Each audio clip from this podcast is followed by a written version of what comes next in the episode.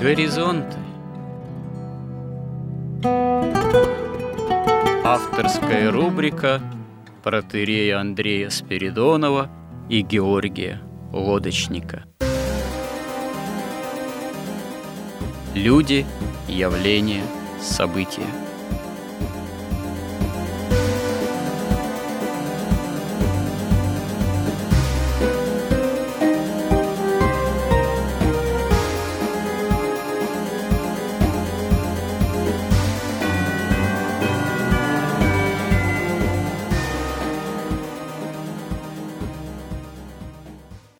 Добрый день, уважаемые радиослушатели. В эфире радио «Благовещение» и в нашей постоянной рубрике «Горизонты» я, протерей Андрей Спиридонов, и мой постоянный же собеседник Георгий Лодочник. Продолжаем наши диалоги, беседы на бытийные, осмелимся так сказать, темы, которые нам наиболее интересны, представляется, что они оказываются интересны и для многих наших слушателей. И сейчас мы решили обратиться э, к такой теме, которую можно озаглавить как «о смысле жизни».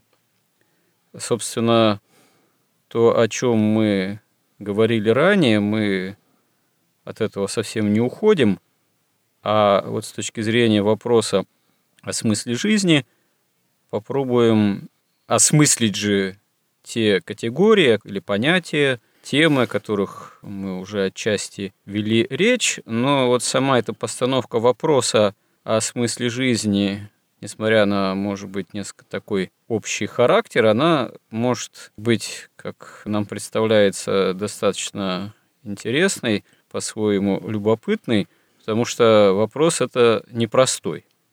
Не то чтобы на него как-то очень уж трудно найти ответ, или ответы точнее, видимо, но очень многое зависит, скажем так, от контекста.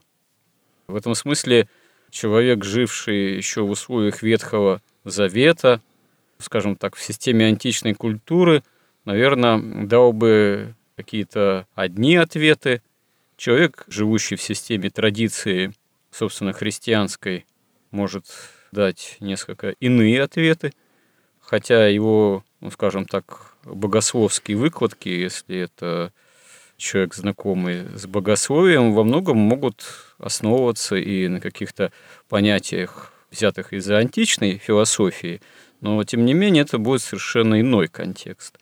Но поскольку мы много внимания уделяем современному миру, тому, что происходит с человеком, с нами, с нашими понятиями, с миросозерцанием в современном мире, то, естественно, нам попытаться найти подобающие для христианина, для христиан ответы применительно именно э, к современному миру, к современной же информационной ситуации, современной культуре. Здесь оказывается все далеко не так просто.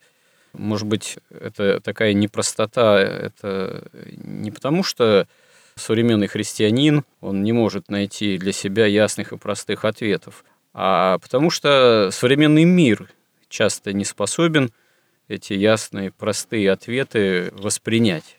И вот это как раз-таки и важно для нас понять, а почему так происходит. Ну, вот недавно, к примеру, мне позвонили, попросили дать комментарий для одного информационного ресурса. Вопрос был очень простой. Что нужно, чтобы быть ну, счастливым в семейной жизни? Как нужно жить, чтобы действительно семьи были крепкими, и вообще вот как нужно поступать, что для этого необходимо. У меня возник встречный вопрос такой, я говорю, а вы подразумеваете это с точки зрения христианской, то есть ответ должен прозвучать. Но понятно, что я как священник буду отвечать с точки зрения христианской. И этот вопрос мой встречный не то чтобы вызвал какое-то уж очень серьезное недоумение или поставил в тупик, но вызвал он такую некоторую задумчивую паузу вот со стороны того, кто мне вот эти вопросы задавал, журналиста. И он так сказал, что ну да, дескать, с точки зрения христианской и вообще. Ну, то есть, видимо, не только с точки зрения христианской, но и вообще. Вот что такое вот это вообще, это тоже вопрос, потому что это вообще, оно его к чему вот можно отнести? К некому языческому, стихийному миропониманию, миру светскому, миру неверующему, или не то чтобы неверующему, а исходящего из такого, ну, что называется, агностицизма, то есть незнание, есть Бог, нет Бога. Но, в общем-то, одновременно с этим я так понял, что подразумевалось, что да, конечно, ответы на эти вопросы могут быть христианскими, но вот это вообще, оно подразумевает некий более широкий контекст, чем, собственно, ясное христианское понимание. Ну и вот в этом более широком контексте очевидно, что тоже – есть определенная какая-то жажда, необходимость того, что должны быть какие-то основные принципы устроения жизни, вот, тем более в наше время вот это засилие, так сказать, на Западе толерантности, политкорректности, когда основные вопросы и основные ответы, это все, проще говоря, начинает размываться. Нет ясных ответов, а иногда уже становится опасно задавать четкие, ясные вопросы. Как, я не знаю, там у Высоцкого, а мы все ставим каверзный ответ и не находим нужного вопроса. Ну вот мы живем вот в таком контексте, и вот исходя из этого мы решили приступить, видимо, не к одной беседе, а к некому циклу бесед под этим вот названием о смысле жизни. Так вот, Георгий, как правильно сам вопрос формулировать о смысле жизни? Он вообще предполагает э, ясный, четкий ответ, или он может вообще задаваться в наше время с такой, что ли, позиции, ну, как у Пилата, я не знаю, что есть истина? А в чем смысл жизни? А он вообще разве есть? Ну и, наверное, вообще даже вот э, такая постановка вопроса, что смысла жизни-то почти нет, она может даже и выгодна в наше время – кому-то, чтобы не было четких и ясных ответов, потому что эти четкие ясные ответы, эти ясные очевидные принципы, они войдут в противоречие с идейными постулатами современного общества развитого потребления. Вопрос о смысле жизни, он, во-первых, не у всех возникает. Уже сам факт, если он у человека возникает, э, значит, у него уже каким-то образом он из обычной жизни у нее уже не вписывается ну, как-то, да. да. Ну, может быть, он в той степени возникает у большинства людей, просто с разной степенью силы, интенсивности, и у многих просто быстро заглушается некой э, суетой, можно сказать, такой установкой, а зачем об этом думать, надо просто жить, ну и так далее. Но когда ведь там у человека есть такие стадии развития, что сначала, пока он ребенок, пока он там молодой человек, там, ну, допустим. Да у ребенка да. тоже могут такие вопросы эти возникать. Могут быть. Вот когда мне года в четыре, я не помню, объяснили, что я умру и все умрут. Ну да. Первая моя мысль, я до сих пор помню, что зачем же я родился да. вообще. И как ну, сейчас правильно. быть и куда бежать. Вопрос... И как спасаться от этой смерти. В этом смысле вопрос смысла жизни, он связан с вопросом от смерти прямо. Прямо связан, да. Но пока как бы человеческий разум, он находится во власти инстинктов, инстинкты полностью управляют человеком, и у некоторых это может и до конца жизни продолжаться, то, конечно, вопрос о смысле жизни не стоит. Вопрос о смысле жизни не стоит. Вот это провели, например, такой замечательный эксперимент, вот большевики, когда человек думает о том, как ему поесть, никак не умереть, тут тоже как бы вопрос о смысле жизни, ну, может возникнуть. Но голод, он как бы перебивает все вопросы о смысле жизни. Когда человек, мужчина, ну или женщина, когда они, у них настолько как бы развивается разум, что они начинают вычленять влияние инстинктов на, так сказать, их решения, на их образ мысли и могут их уже каким-то образом отсекать, но для того, чтобы какой-то объективный взгляд на мир иметь, тогда этот вопрос, конечно, возникает. Когда вот как бы чистый разум начинает думать, а зачем вообще я, вот этот самый чистый разум, существую? Зачем мне существовать? Потому что вот даже я вспоминаю, что, например, когда я заканчивал нашу советскую школу, а у нас была очень хорошая школа, то я заканчивал таким как бы законченным материалистом. Мне вот в голову не могло прийти. Это где, в городе Свердловске? В городе Первоуральске. А, у нас была такая десятая школа. Мне в голову не могло прийти, что есть что-то невидимое. Хотя у меня бабушка, я видел, как молилась, и как она ездила там в ближайшую церковь за 40 километров на электричке, и потом еще там два часа или час надо было идти пешком. Ну, это как бы воспринималось как что-то само собой разумеющееся чудачество какое-то. Да? Нет, как? я как-то даже с трепетом а. к этому относился, но одновременно это в какой-то параллельной такой реальности ну, да. существовало, потому что, ну, мы уже там слушали Led Zeppelin, там Beatles, Слейд, там, рок-музыку, и, и при этом все в каком-то это происходило, вот, ну, по крайней мере, со мной, совершенно в материалистическом мире. И одновременно, будучи вот таким материалистом, одновременно я очень хорошо помню, как я, в общем-то, впал в такую крайнюю степень метафизической гордости вообще. То есть я каким-то образом все же понимал, что если вот я существую, я думал так, ну хорошо, что я вижу? Я вижу себя, и вижу все, что не я вокруг.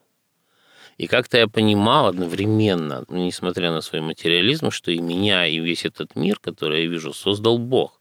И тут, конечно, я сразу возмущался и говорил, а как, зачем он меня создал, не спросив меня вообще.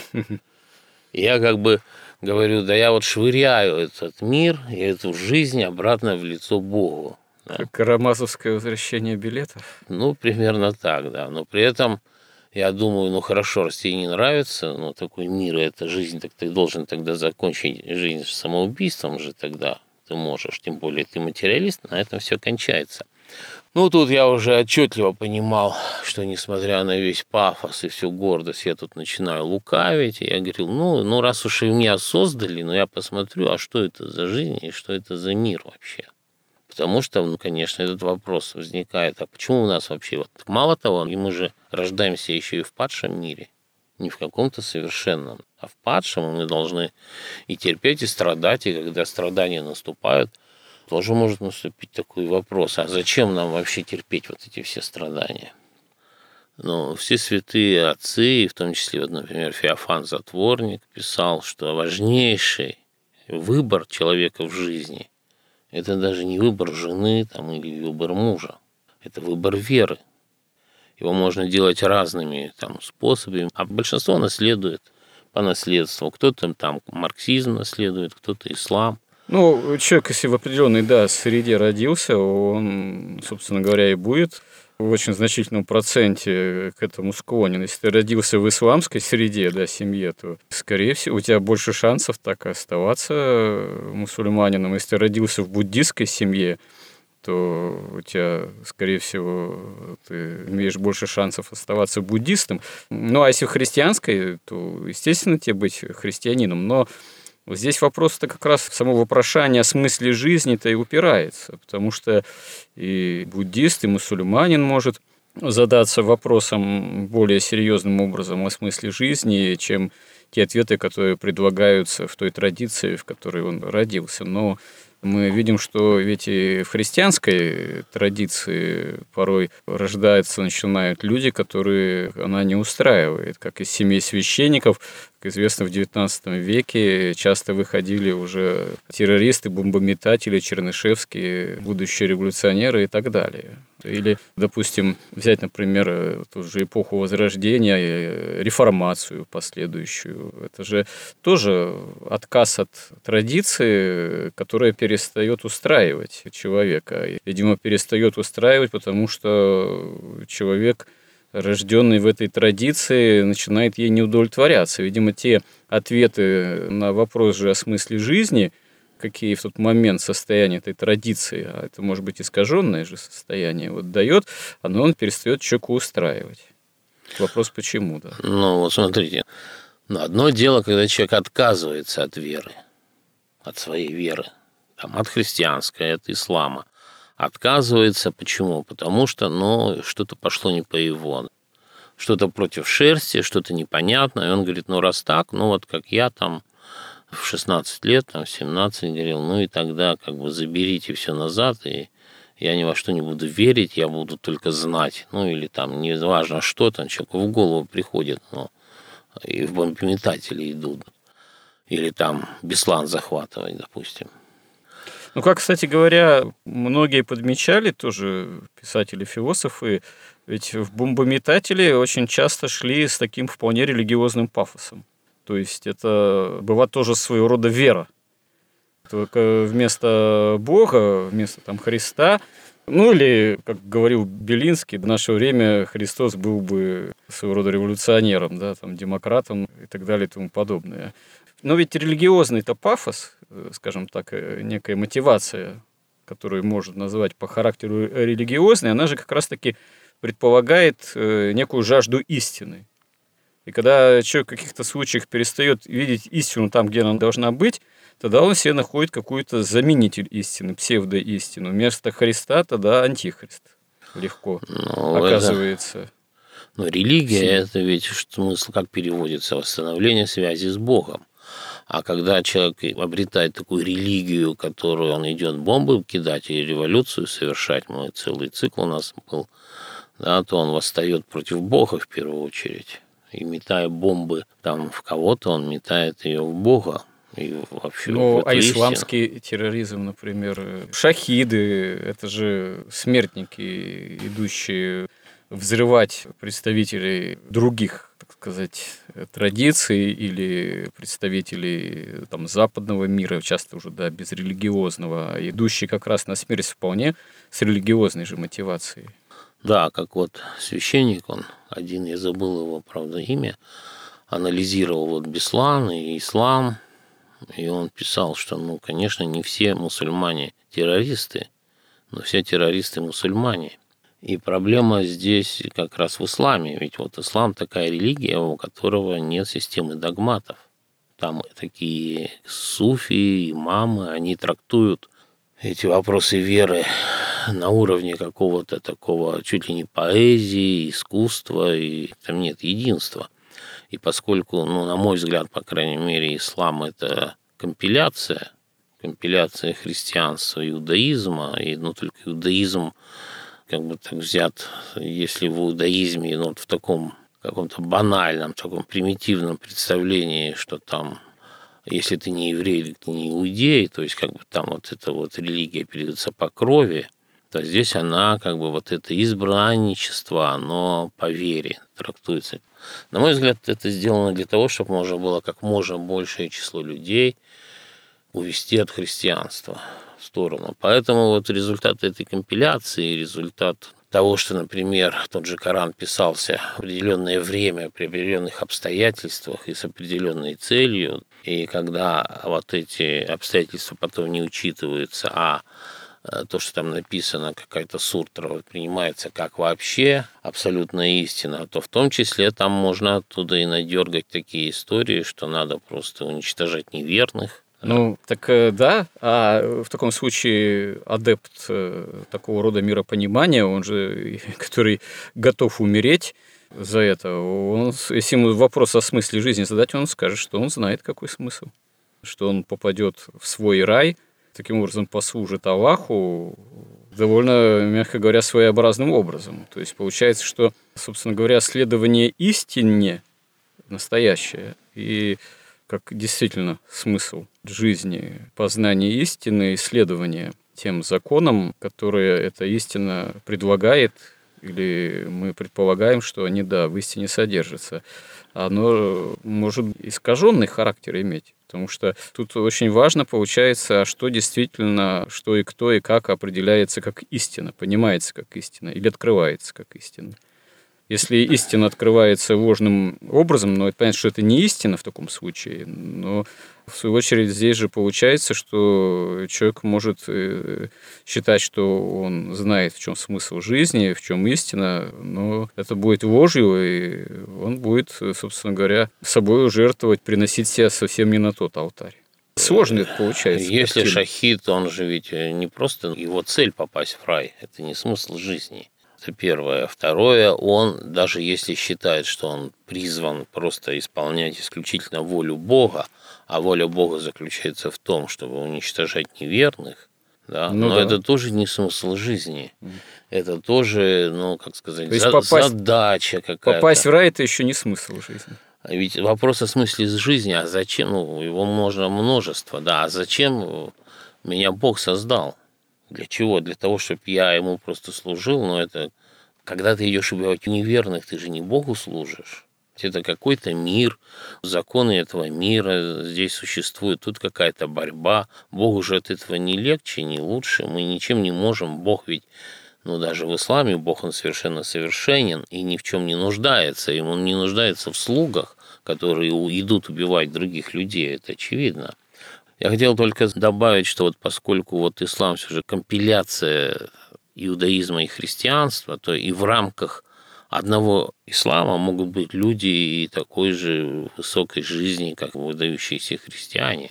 Ну, вообще... А могут быть шахиды. Вообще, в принципе, это отдельная тема, и она, видимо, тоже достаточно связана, как исследователи говорят, с определенным миропониманием. Ислам, он достаточно пассионарно выступает, то есть с большой энергией порой проявляет себя на мировой арене. Возможно, что с точки зрения именно мировоззренческой здесь играет роль идея предопределения, как таковая, вот, потому что, в общем-то, подмечено, что вот эта идея предопределения божественного, якобы одних к спасению, других погибели, она вообще способна аккумулировать такие внутренние силы в тех или иных народах, этносах для внешней экспансии.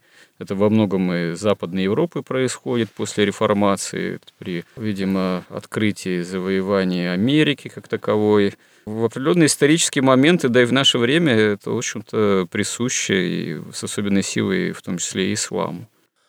Так вот, я и хочу сказать, что вот как раз вопрос о смысле жизни, как на него отвечает та или иная религия, как на него отвечает та или иное учение или философия, он как раз может быть важнейшим критерием вот выбора веры. Потому что, как опять же Феофан Затворник писал, что мы можем выбирать религию сердцем, можем выбирать ее разумом. И ведь вот когда возникает вопрос реальный, не каприз вот такой, и зачем, в чем же смысл, да, дайте мне мороженку, а то в чем смысл жизни. А когда реальный вопрос возникает о смысле жизни, это значит, человек уже может независимо от своих инстинктов мыслить.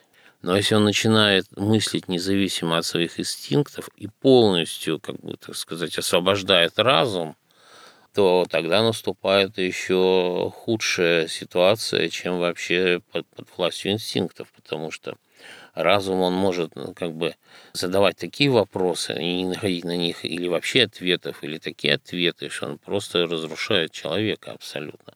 И поэтому он должен, отказавшись от власти инстинктов, он должен подчинить разум вере, потому что любое познание возможно только через веру. Потому что, ну, во-первых, вот если мы... Истинное познание. Да. Истинное, да. Поэтому, если мы перейдем к вопросу о смысле жизни, то, во-первых, мы должны сам вопрос можно долго разбирать, в чем он заключается. Ну, мы никуда не спешим.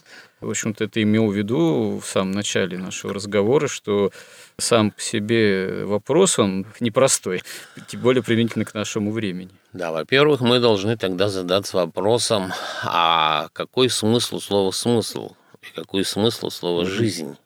И... Это как, знаете, в одном сериале, по-моему, современном нашем, ну, детективном, кажется, да, там один персонаж главный, он очень любил говорить э, слово «в смысле» чем порой даже там своих э, начальников там или вообще собеседников иногда выводил из себя, потому что он его часто применял. Ему что-нибудь такое скажет, там, начальство или кто, а он так это задумчиво. В смысле? Вот он как раз хотел постигнуть смысл всего, да? Да, в смысле вопроса о смысле жизни, да, вот в чем действительно смысл. Да, вопроса. и вот в наше время, вообще-то говоря, тут есть еще один такой аспект, потому что сейчас наступает такая цивилизация, где слово «смысл» он вообще превратился вот в эту присказку. То есть вся цивилизация, все образование, обучение, как еще Рено Генон писал еще там в начале века 20-го, ну, почти сто лет назад, что разум заменять начинает человеку память. Что его так учат, что если вот он, например, изучил, что дважды два, там, четыре, он даже не задумывается, что на самом деле 2 же 2 – это два раза по 2, что это надо сложить 2 для 2 и так далее. Он просто помнит 2 же 2 – 4 и считает, что это знание. Хотя это он просто помнит, да. Если, например, он знает, что Земля круглая, допустим, да, он знает, что она крутится вокруг там Солнца, и что там, не знаю, что там, ну, смотря какая там религия дальше или какая вера там, что сознание становится клиповым, да, каким-то кусочком. Вот нормальный человек, нормальный мужчина, он как бы с детства, он создает в голове своей модель мироздания. И, конечно, у него возникают все вопросы, а как одно связано с другим. Понимаете, когда вы, например, там смотрите, там, ну, не знаю, что Земля круглая, а вам, например, учили, что там Бог создал Землю и небо, то вы должны как-то связать одно с другим.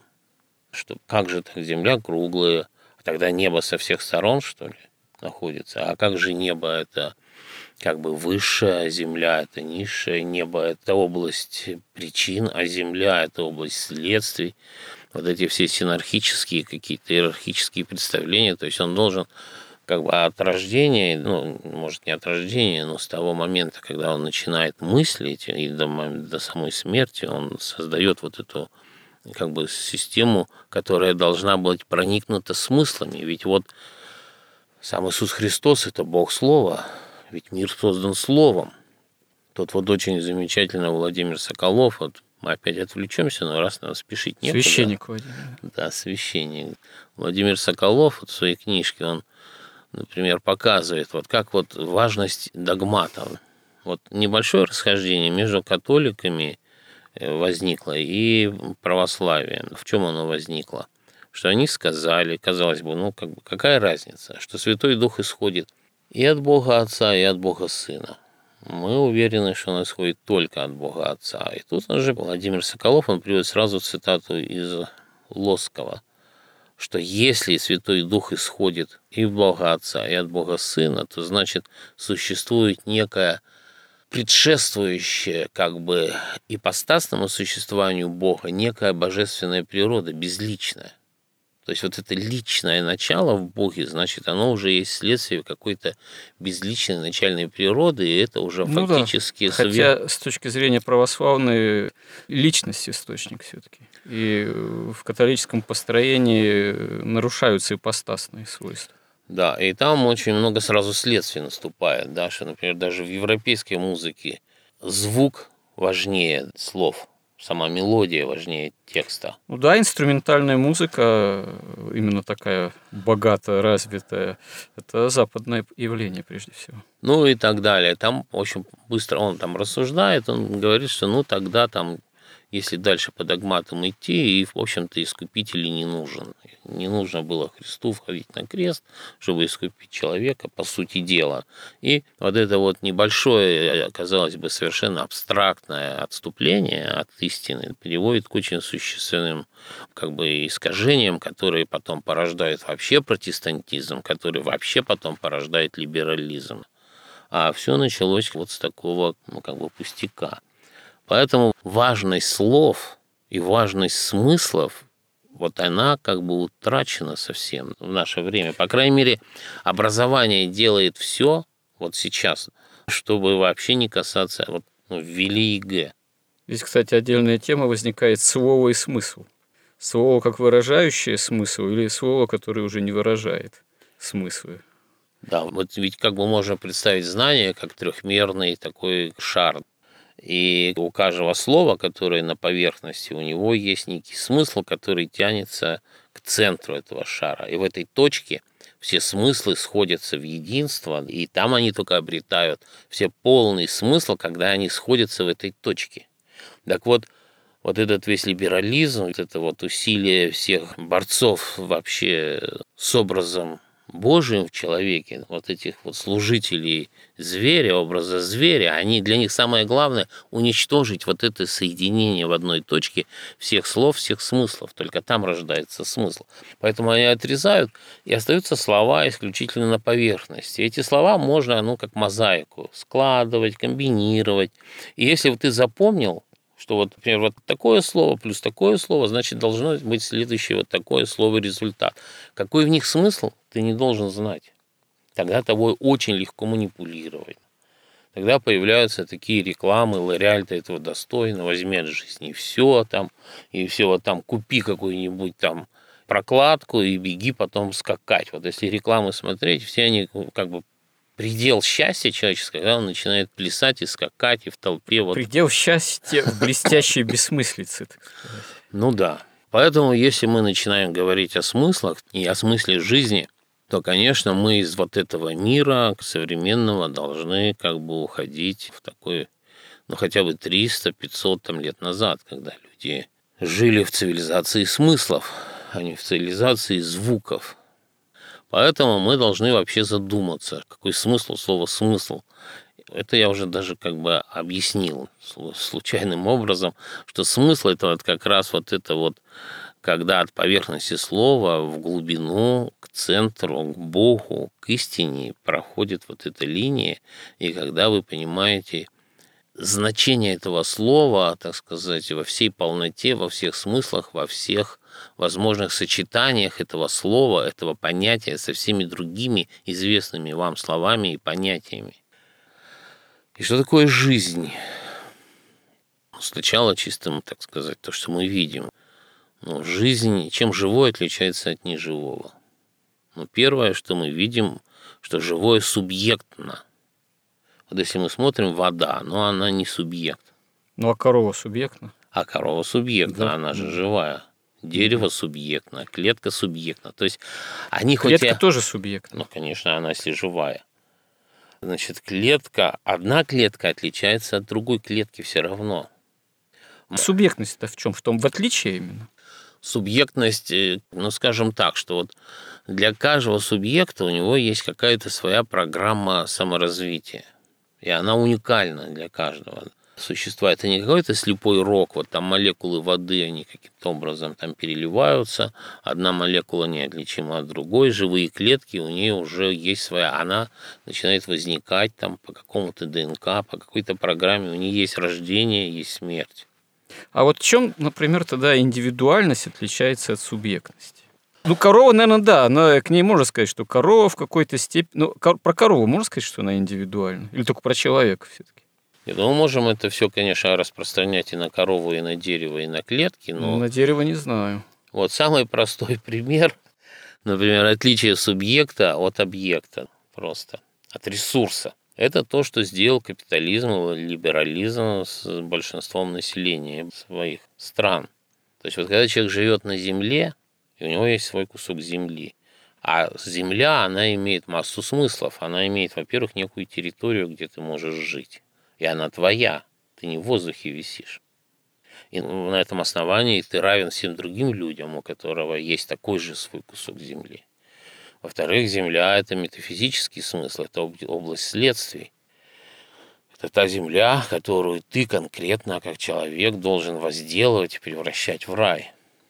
И тогда ты субъект, и тогда вот граждане государства, у которого есть у каждого своя земля, и в этом смысле они абсолютно независимы, да, они абсолютно вот как субъекты. Они начинают составлять вот это государство, будучи субъектами государства. Они создают какое-то общее руководство, общую оборону, общие коммуникации, там, право, законы. Но они субъекты этого государства. Это не так, как сделали большевики, когда люди превратились просто в винтики.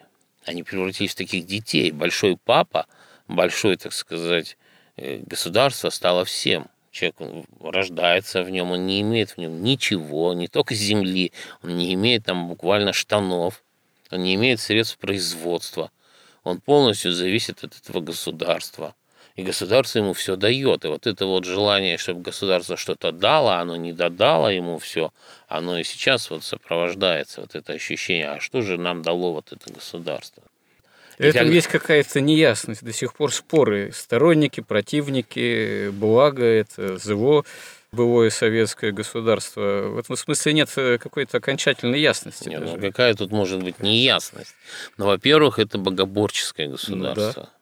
Ненавидящая Бога, да, она людей лишила субъекта. Так э, для многих это не ясно, что такое действительно богоборческое государство, что оно было богоборческим. Нет, ну, для многих, э, знаете, для многих не ясно, там, не знаю, много всяких наук, там, квантовая механика многим неизвестна. Ну, Они да. просто верят, что так оно и есть, да, вот и все, как там говорят а некоторые не верят, допустим. Да, ну давайте а, э, вернемся к определению жизни, ну, то, что да. это связано с субъектностью.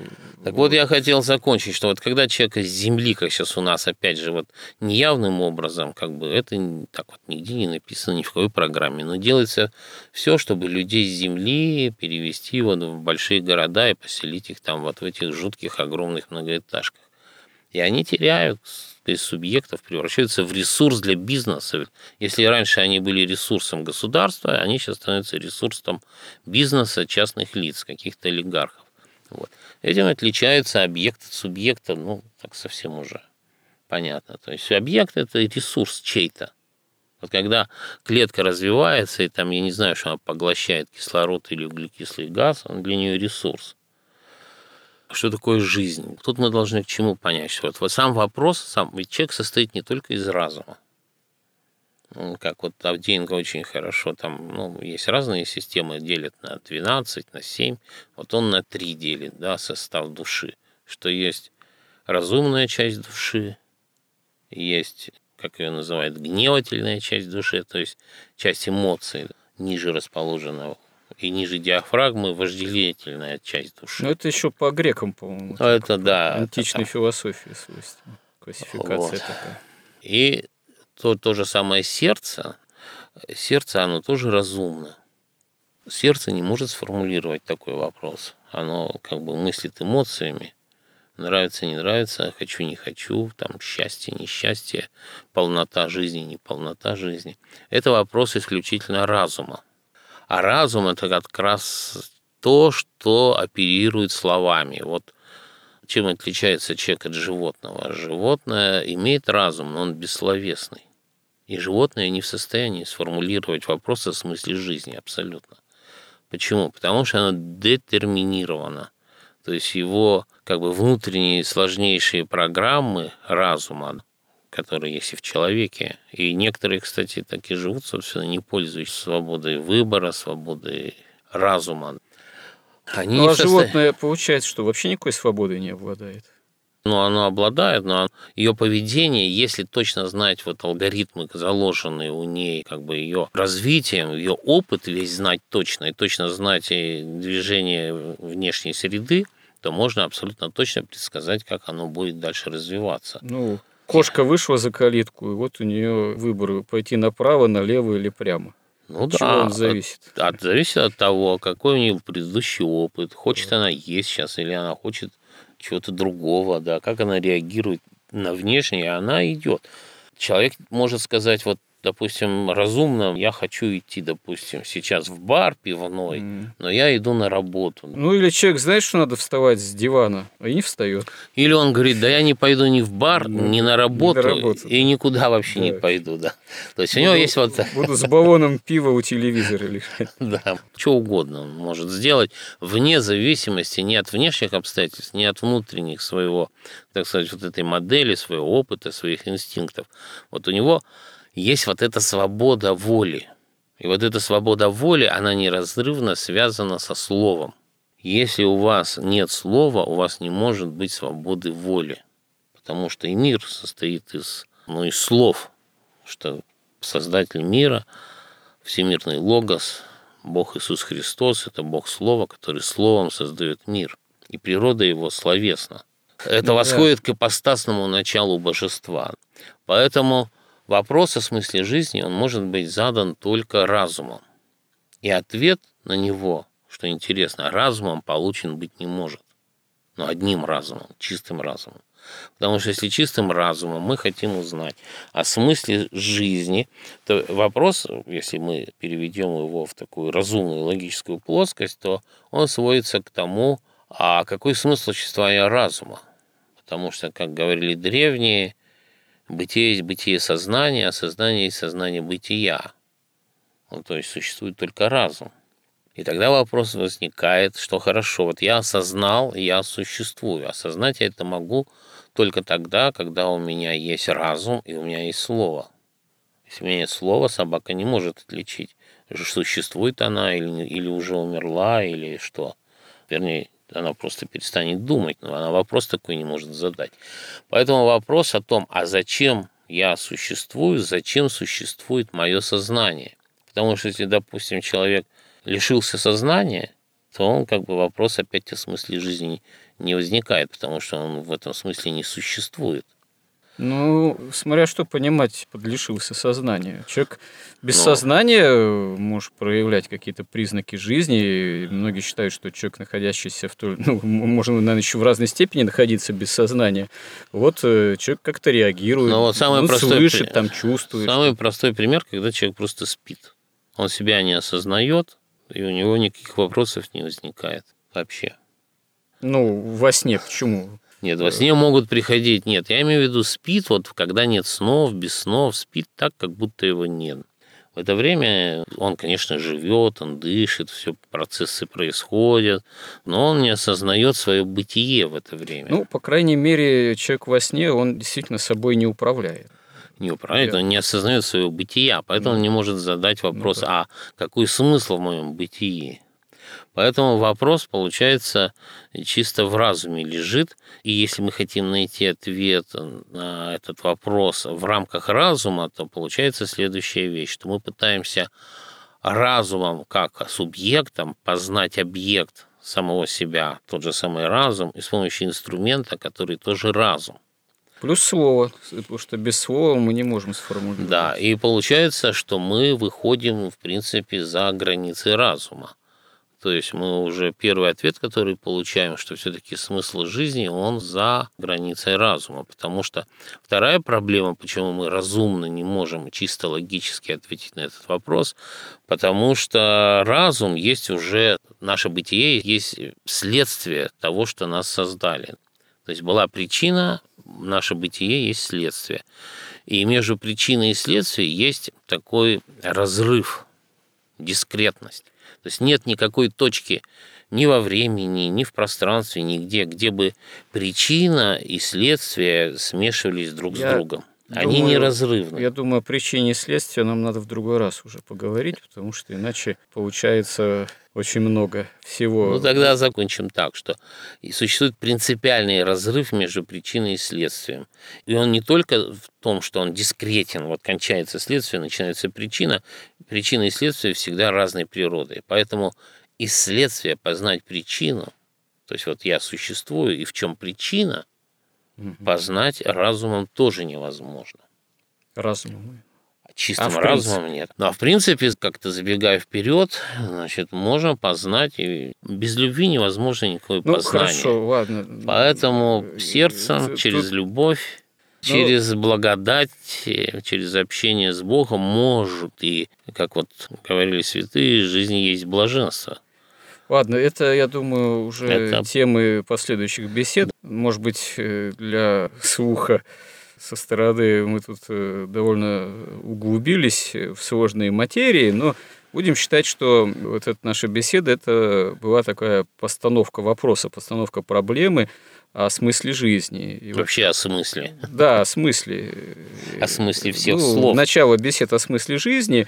В данном случае мы постарались вообще исследовать, насколько это возможно, словесно же вот, тему, а что такое вообще смысл. Естественно, я повторюсь, мы только поставили некоторые вопросы, попытаясь сформулировать саму проблему, саму тему точнее, наверное. Ну, даст Бог, будем живы, продолжим это исследование в следующий раз. Храни Господь. Горизонт на радио Благовещение.